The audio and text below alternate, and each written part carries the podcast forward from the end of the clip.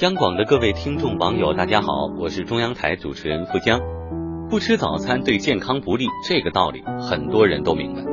但是因为时间紧，所以苏打饼干、面包还是成为很多上班族的早餐主力军，随便吃一口就得了呗。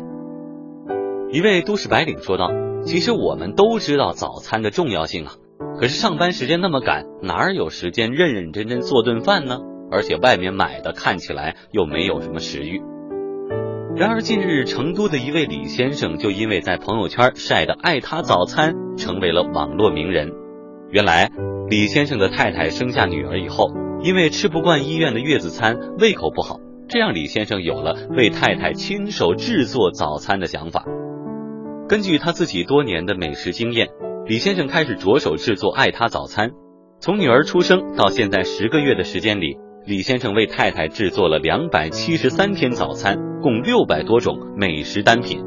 早餐从中式到西式，从做水饺、包子到煎鸭肝、墨西哥牛肉饼，一次都不带重样的。于是你在感叹，为什么暖男都是别人家的呢？但是生活中果真忙碌到没有一点时间做一顿早餐了吗？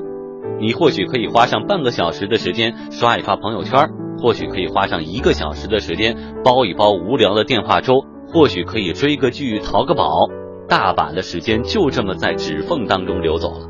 而你是否想过要为心爱的他做一顿早餐呢？当然，不仅是早餐，晚餐、午餐也都可以。你也可以让他打下手，你来主厨。虽然算不上什么美味，但是这也算平淡时光当中最幸福、最温馨的回忆和瞬间了。周末到了，如果您今天没有来得及为他做一顿饭，那么明天吧。祝各位周末愉快。